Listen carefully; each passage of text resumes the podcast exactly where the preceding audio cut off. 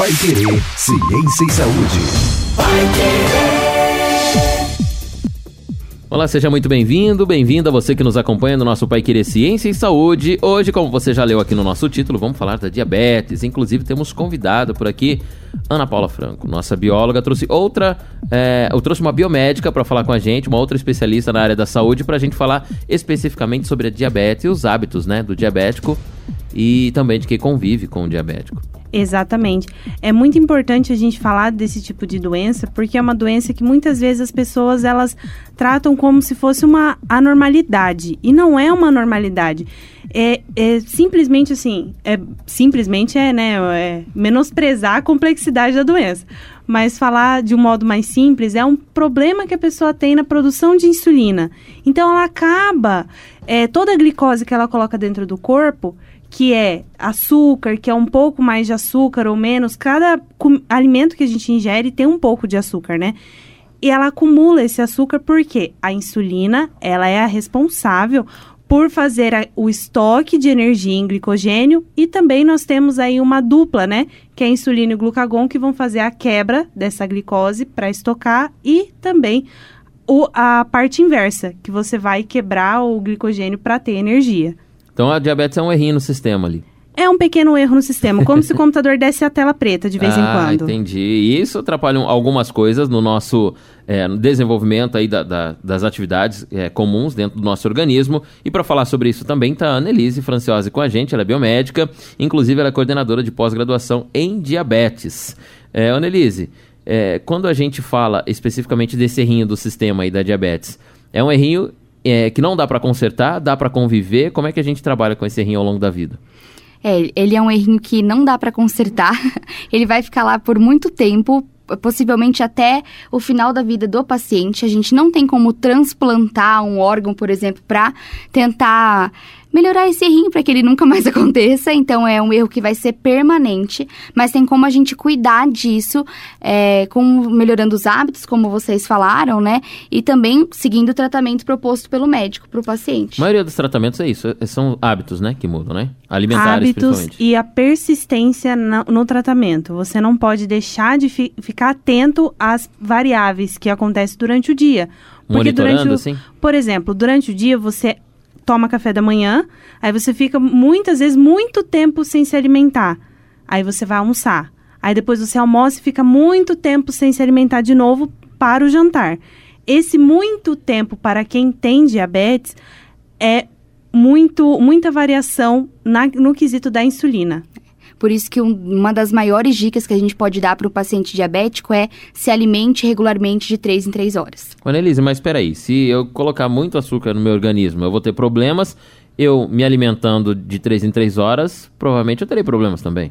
Aí a pergunta que a gente tem que fazer é do que você vai se alimentar de 3 em 3 horas, né? Hum. Então a segunda dica que a gente pode dar para o paciente é procurar um nutricionista especializado na área, para que esse paciente ele aprenda a contar os carboidratos da sua dieta sozinho. Então, por exemplo, é, eu não, o paciente ele não precisa parar de comer. O diabético ele não não precisa parar de comer uma pizza, por exemplo.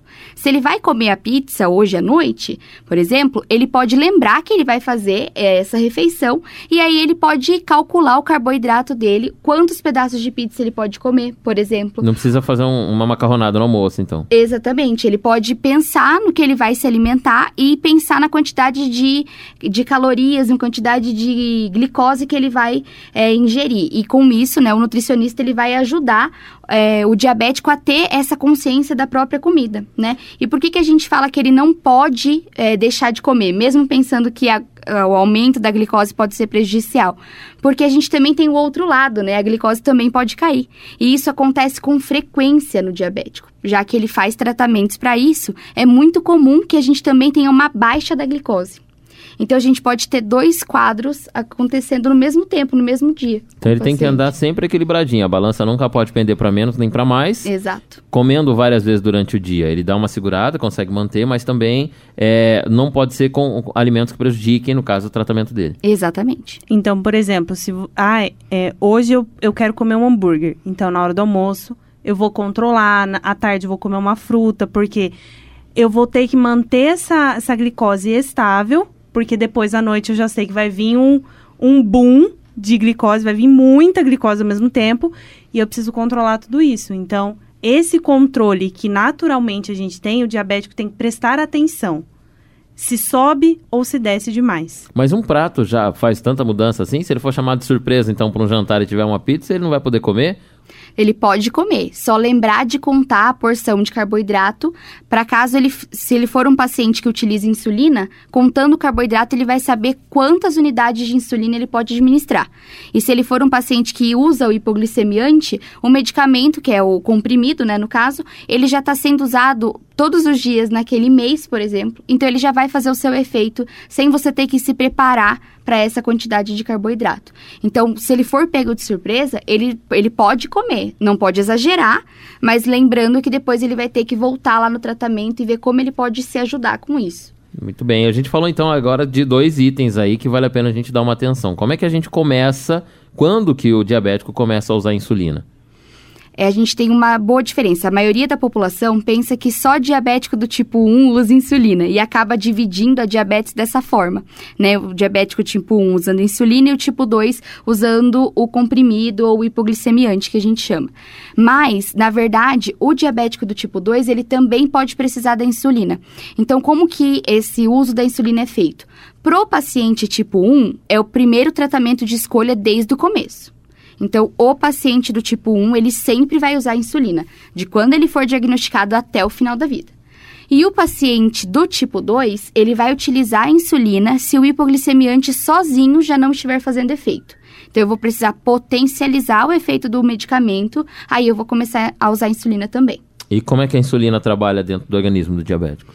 O diabético, ele já tem a própria fisiopatologia da doença, uma palavra difícil, né? Mas a doença, ela acontece no diabético é, pelo excesso de glicose, como a Ana falou. Então, a gente tem lá o excesso da glicose. O normal do corpo é que a gente quebre a glicose para ser usada em energia ou para ser estocada, né? E no diabético, essa glicose, ela sempre vai sobrar e ela sempre vai sobrar por, por dois motivos. Ou ela não está sendo captada para entrar na célula, para ser utilizada como energia, ou a gente está captando só um pouquinho. E aí tá sobrando o que a gente não tá usando. Não quer dizer que eu não preciso de energia, que eu tô usando e tá sobrando, então eu não preciso. Quer dizer que tem algum problema, né? Algum errinho ali que tá acontecendo, né? Então a glicose ela começa a sobrar quando a gente ou não produz a insulina ou produz insulina de menos. Então porque, a gente não assim, consegue usar. Porque assim, se você for voltar em algumas é, conversas, né? No, até no nosso podcast a gente falou sobre célula. A célula em si, se você for parar para pensar, ela precisa de energia. A energia que a gente utiliza durante o dia, a célula também utiliza. E essa energia para a célula, ela vem da glicose. Então a glicose ela é quebrada, é, a molécula em si é como se você pegasse um papel e rasgasse a glicose ela vai ser quebrada e a partir dessas moléculas de carbono, o nosso corpo gera uma molécula que é chamada ATP, que é a energia da nossa célula. Então, quando você tem glicose demais e não converte essa glicose em glicogênio lá, lá no fígado, você tem um problema sério, porque essa glicose a mais, ela vai alterar o pH do sangue, ela vai alterar os tecidos e não vai conseguir metabolizar tudo sobrou isso. Sobrou ali nunca vai ficar bem, né? Não. Sobrou, se sobrar ou se faltar, temos um problema. Ela tem que ser removida do sangue e estocada numa molécula maior, só que ela tem um peso molecular menor dentro do fígado, que é a chamada glicogênio. E quando a gente fica lá muito tempo sem se alimentar e a gente precisa de energia, esse glicogênio, que é o nosso estoque, que está dentro do fígado, ele vai ser recrutado pelo nosso corpo, vai ser quebrado para disponibilizar para a célula quebrar e fazer ATP. Muito bem. Isso a gente descobre logo que nasce? Vai se desenvolvendo? Pode acontecer por vários motivos. É, como causa, a gente tem a mais frequente a causa genética, então, é, pessoas da sua família que já desenvolveram isso, então já fica ligado que possivelmente você pode desenvolver Claro, se você tiver os maus hábitos que a gente tanto fala, né? É, ou outra propensão genética. Também pode acontecer numa característica autoimune, quando o seu sistema imunológico ele fica hiperativado por algum motivo, e isso leva à destruição ali das células produtoras de insulina. E pode acontecer também por fatores ambientais, como é o caso né, da má alimentação. Mas sempre vai ter um associado ao outro. A gente nunca vai ter um paciente diabético se tornando diabético por, pela alimentação dele, a não ser que ele tenha o fator genético ou que ele tenha algum problema do sistema imunológico. Então, a gente sempre vai ter uma associação desses fatores. Pode acontecer que a gente descubra, sim, ainda lá na quando, quando é o bebezinho ou durante a infância, mas cada tipo de diabetes tem um, um momento para ser mais é, descoberto, digamos assim. O diabético do tipo 1 geralmente é na fase ou da adolescência, final da infância, adolescência e início da vida jovem na maioria das vezes. E o diabético tipo 2 é mais na meia idade, ali entre 40 e 50 anos ali. Muito bem. É, a gente ia falar da entrada da insulina na vida do paciente. Então ele tem esse, esse diagnosticado como diabetes. A partir já do, do, primeiro diagnóstico, ele já precisa então equilibrar isso com. Aí a insulina entra. Sim. Se ele for o diabético do tipo 1, a insulina já entra logo após o diagnóstico. E, e se ele não for do tipo 1, do tipo 2, qual é a diferença dos dois? O, tipo, o diabético do tipo 1, ele tem a destruição das células produtoras de insulina. Essas células ficam lá no pâncreas. E aí, esse diabético do tipo 1, ele tem a associação do sistema imunológico. Por isso que a gente fala que o diabético do tipo 1, ele tem uma doença autoimune. Diabetes do tipo 1 é uma doença autoimune. Antigamente, ela era até chamada de diabetes infanto-juvenil porque ela era descoberta nesse período da adolescência e da juventude. Então, o diabético do tipo 1, ele tem uma interferência do sistema imunológico que acaba reconhecendo as células produtoras de insulina como algo errado, como um agressor. Essa vale a pena até comentar dessa auto é, essa doença autoimune é do tipo assim, o seu sistema imunológico ele deixa de identificar coisas que são externas, coisas que são patológicas mesmo, e começa a atacar a própria célula do corpo. Então a gente fala que uma doença autoimune, a célula do sistema imune ataca a célula normal do seu corpo. E nesse caso, ele vai atacar as células produtoras de insulina que estão no pâncreas.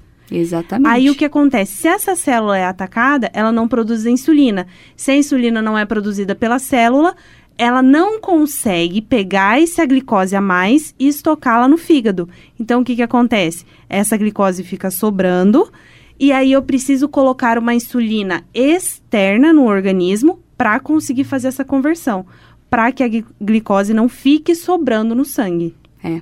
A grande característica do paciente tipo 1 é essa é o seu sistema imunológico reconhecendo um próprio pedacinho seu como algo errado.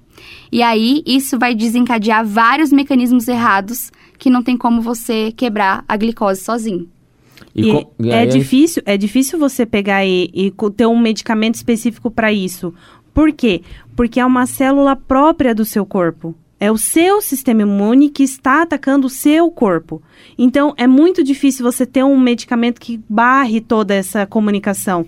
Então, por isso que o tratamento ele envolve a injeção de insulina ou é, tem outros medicamentos agora que a agulha ela já fica dentro do, do braço a do bomba paciente. De insulina. A bomba de insulina. Então, já já tem tecnologia para amenizar o, o, sofrimento do paciente que é diabético do tipo 1 que não é só ficar a injeção todos os dias. Então, tem alternativas hoje que, obviamente, elas são mais caras, mas da mesma forma você consegue amenizar aí essa, essa, esse, esse sofrimento, sofrimento, né? É. é um avanço da tecnologia a favor do paciente, né? Exatamente. É, tipo 1, aí, com esse caso que vocês narraram muito bem, descrevendo aí, a gente vai convivendo com isso. Então, a cada, né, a cada injeção de insulina, você sobrepõe aquilo, o corpo trabalha normal e vai convivendo. Uh, a tipo 2, como é que é? Vamos descrever. Essa... O diabético do tipo 2, ele tem já um erro também do metabolismo, mas o erro dele não é em relação a não produzir insulina, é produzir, mas produzir menos. Então, o diabético do tipo 2, ele produz insulina. Por tá isso tudo normal ali. É, tá, tá tudo normal. beleza, por só isso... é pouquinha quantidade. Isso, por isso que ele não toma insulina no começo. Porque ele produz. É pouco, mas ele produz. Então, o que acontece? Normalmente, existem outras doenças associadas para que o paciente seja diagnosticado com diabetes, como diabético tipo 2, como é o caso da obesidade, né? Onde a gente tem um acúmulo de gordura e isso vai interferir muito no momento lá da quebra de glicose para estocar para ela ser utilizada para energia. Então, o paciente do tipo 2, ele tem esse processo né, que a gente chama de resistência à insulina. Ele produz, mas essa insulina é insuficiente para fazer o trabalho. Então, daí, nesse caso, a gente não precisa colocar a insulina em si. Você precisa estimular esse paciente a produzir mais. Porque justamente ele produz pouco, não, não é uma doença autoimune. É uma doença em que ele tem pouca insulina no corpo. Então, se você associar aí um quadro de diabetes do tipo 2 com obesidade, ela, a pessoa tem muita glicose sobrando na obesidade. Então, você tem um excesso de gordura também associado. E isso vai prejudicar muito na, no tratamento em si. Por isso que um dos tratamentos melhores que eu falo é sempre garantir a qualidade de vida, exercício físico e viver bem. Viver bem com qualidade. Porque uma pessoa com diabetes, ele tem que pensar em comer bem a cada três horas. E não comer qualquer coisa a cada três horas. E o hipoglicemiante é um comprimido? Ele é um comprimido. É, popularmente ele é chamado, nome comercial nós temos metformina e glifage, são os mais utilizados hoje, né? E ele pode ser utilizado em vários momentos do dia, dependendo de, do quanto o paciente precisa produzir insulina. Às vezes pode ser um comprimido após o almoço, às vezes o paciente toma um comprimido após o almoço e um depois do jantar. Então tudo depende do quanto de insulina ele precisa produzir. Mas ele também é pouquinho, né? É pouquinho. E esse medicamento, ele é distribuído pelo Sistema Único de Saúde. Então, isso é uma coisa muito legal que a gente tem que é, falar. A insulina também, ela é distribuída para o paciente que é, tem atestado ali do, do, médico a necessidade, né, da insulina. Então, o Sistema Único de Saúde, ele tem uma, uma visão muito importante para o diabético, né? E um, um suporte muito importante para ele. Porque, assim, lembrando que a insulina ele vai ter que consumir para o resto da vida e o hipoglicemiante também. também eu preciso também ajudar essa pessoa porque nenhum medicamento a longo prazo ele se torna barato. Então, assim, termos esse, esse medicamento dentro do Sistema Único de Saúde é um avanço na saúde, né? Dentro da saúde e na qualidade de vida do próprio paciente, né? Sim, com certeza. E também, é, é, a diabetes é uma doença, é, vamos dizer, ter, já tem uma grande escala na sociedade, né? Uma doença que muitas pessoas possuem hoje em dia. Sim, é uma doença que atinge muitas pessoas e muitas vezes ela chega silenciosa, a pessoa não percebe que ela tem diabetes. Aí, conforme ela vai seguindo com a vida, aí algumas coisas vão chamando a atenção. Ela tem ou muita sonolência, ou ela não consegue realizar várias atividades durante o dia por conta de, desse metabolismo que está errado ou a pessoa ela tem assim uma quantidade de açúcar muito grande que o corpo começa a desbalancear como um todo. Então os exames vêm alterados, vem várias é, dor, por exemplo, de é, estômago, né, dor de intestino, cólicas. Por quê? Porque tem alguma coisa que está errada e o pâncreas faz parte da digestão. Então é por isso que essa pessoa ela tem alguns sintomas que vão alertando. Mas só quando ela faz realmente exames e vê a fundo o que é, daí ela descobre que ela tem. Tem alguma fase específica isso. na vida que a gente pode é, descobrir com mais facilidade se tem diabetes ou não? Pensando no diabético tipo 1, nós temos gatilhos da vida. É, quando, por exemplo, a gente tem alguma desilusão ou a gente se vê num, num critério familiar que a gente acaba sendo colocado em prova. É muito comum que crianças dos pais, que os pais estão se separando, por exemplo, essas crianças elas sentem um estresse tão grande que podem levar a ter o diabetes, então ser uma causa para a doença. Então, é sempre importante pensar nisso. O diabético do tipo 1, além da associação do sistema imunológico, o fator estresse é muito tem que ser muito lembrado. E já o diabético do tipo 2 é mais relacionado com o seu tipo de vida ali, né? É, e também como a gente está pensando lá na fase mais madura, entre 40 e 50 anos, é, aumento da circunferência abdominal é muito importante ser levado em conta porque pode ser um sinal também. E a quantidade de urina. Isso é muito importante a gente falar, porque os pacientes diabéticos, eles sentem uma grande necessidade de beber água e uma grande necessidade de produzir e eliminar a urina. Então, é o tempo todo tomando água, indo no banheiro, tomando água, indo no banheiro. Isso tanto para o tipo 1 quanto para o tipo 2. Então, são sinais que a gente pode ficar atento. E esses sinais, eles é, eles vêm ao longo da vida, né? Não é de um dia para o outro, não é de uma semana para outra. Então, você manter o seu organismo em ordem, fazer um check-up aí uma vez no ano, não vai matar ninguém, né? Fazer um check-up uma vez no ano para ver como é que estão as dosagens de plaquetas, linfócitos, está tudo bem, se as hemácias estão ok nos níveis normais. Aí você já tem um bom parâmetro para saber se realmente tem algum problema, não tem algum problema, está tudo bem. E assim a gente segue a vida. Mas sempre lembrando, tomar água é um fator que é necessário, porém, você ter uma alimentação saudável, prática de exercício físico é essencial. Para mim, é o essencial e você evita muita coisa. É indispensável, né? E outra coisa que vale a pena a gente lembrar é do diabetes gestacional. Porque muitas mulheres não se atentam e falam assim: ah, eu tô comendo por dois. Então eu posso comer. Posso comer bastante, porque eu tô aqui com, gestando uma criança. Ah, posso Tem que sobrar comer uma energia à vontade. aqui, né? Tem que enviar para outro lugar. É, então. E esse diabetes, ele aparece na gestação, pode Perdurar para a vida toda da perdurar mulher. para a vida inteira. Então, assim. E para a criança também, né? Não afeta apenas a gestante. Porque lembrando que a criança ela está em desenvolvimento. E se você não tem o desenvolvimento normal, principalmente das glândulas produtoras de insulina, essa criança pode nascer com diabetes, por exemplo. E aí nós temos um outro problema que além da mãe tem a criança. Então assim, a mãe, ela tem que se alimentar muito bem durante a gestação, durante a amamentação, para que só coisas boas sejam passadas para a criança. E assim a gente vai ter uma criança saudável e uma mãe saudável. Não é porque está gestando uma criança que a gente tem que comer por dois, não. E se for gêmeos, não vale comer por Pô, três. nossa, já pensou comer por três? E, mas tem um momento, assim, que a gente consegue perceber, né? Quando, quando tá chegando uma alteração, quando os níveis não estão muito normais, quando o açúcar no organismo não tá. Dá pra dar uma segurada ali e prever o, o diabetes chegando? Dá para prever. Esse estado a gente pode chamar de pré-diabetes. Tem pessoas que não gostam muito dessa nomenclatura, mas é muito utilizado pelos endocrinologistas. Dá pra gente prever, tanto sabendo pelos exames sanguíneos ali, que a gente está quase chegando no nível máximo aceitável para um paciente normal. E passando desse nível, a gente já vai ser considerado um paciente diabético. E também dá para sentir os sinais do próprio corpo. Por isso que é importante você conhecer o seu corpo. Porque às vezes o cansaço excessivo, né? A pessoa que, por exemplo, dormiu a noite inteira, mas logo após o almoço sente a necessidade, né, de descansar um pouquinho, isso já pode ser um sinal de que tem algo errado, né? É claro que a pessoa pode ter um metabolismo mais lento também, mas a gente tem que lembrar que a gente tá tentando usar aquela glicose que a gente está estocando. Então pode ser um sinal. Exatamente, porque durante a, a nossa vida, a- o bebê ele tem um sono que ele necessita desse sono, ele precisa que esse sono seja daquela maneira. Ele dorme bem picadinho, são sonos às vezes mais curtos durante o dia e mais longos durante a noite.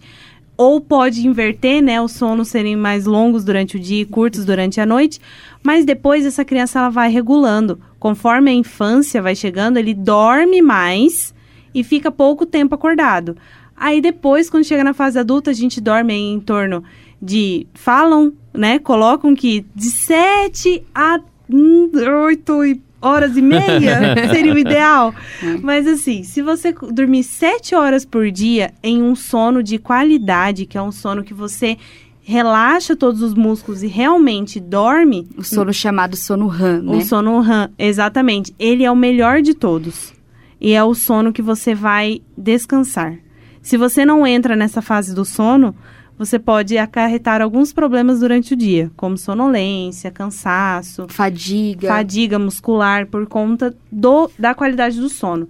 Então, se você tem uma vida saudável, uma qualidade de vida e se alimenta bem, o seu sono também vai, Vai ser, ser de qualidade. É, e, e muito tempo aí, eu não diagnostiquei ainda diabetes, eu não fui no médico, estou esperando, tenho lá os sintomas talvez, mas estou protelando. Se eu ficar muito tempo com esse nível de açúcar alterado no organismo, essa doença evolui para outra doença? evolui. É o que a gente chama de complicação. É, a diabetes, que é um distúrbio metabólico, ela é danada para dar uma complicação. e essa complicação, ela pode afetar vários, várias partes do nosso corpo. Uma das mais comuns são as complicações oculares, como o aumento da pressão ocu- ocular causada pelo excesso de glicose que chega lá na, no nervo óptico, por exemplo, né? Isso é chamado de retinopatia, pensando na diabetes. Retinopatia diabética.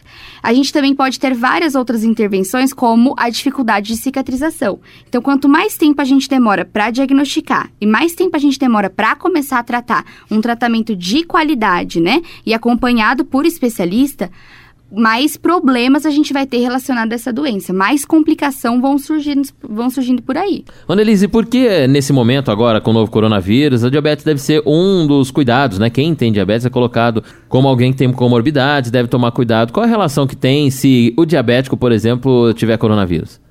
Bom, a gente precisa lembrar que o paciente diabético, ele tem algumas questões metabólicas bem delimitadas, né? Que são os erros que a gente falou, a Ana falou o erro da tela preta, erro da tela preta. Então é difícil, a gente tem um erro da tela preta. O que acontece com o paciente diabético mais o coronavírus? É, outras doenças associadas, como por exemplo um, uma doença causada por um vírus ou até mesmo uma doença causada pelo diabetes, isso vai atrasar muito a vida, já que o paciente pode, pode ter uma segunda comorbidade. Lembrando que esses, esses causadores de doença, eles também procuram a glicose. O paciente diabético, ele tem excesso de glicose. Esses causadores de doença vão querer o excesso de glicose, né? Tanto para se alimentar e para se manter no corpo desse paciente. Outra questão que tem que ser levada em conta é que alguns órgãos desse paciente já podem estar cansados de trabalhar. Então, são alvos fáceis para os causadores de doença, como é o caso do coronavírus. Então, vai ser um alvo fácil para esse vírus. Por isso que muitos pacientes diabéticos que, infelizmente, contraíram o vírus, eles tiveram uma perda pulmonar muito grande, né? De 50% até 80% da capacidade do pulmão, porque as células desse paciente já estão cansadas, né? Porque trabalha muito em relação a esse metabolismo todo desorganizado. Então, além do metabolismo desorganizado, agora imagina a célula tendo que lidar também com o vírus, principalmente na parte respiratória, pode atingir outros órgãos, pode causar é, distúrbio dentro do fígado, dentro do pâncreas, dentro do cérebro.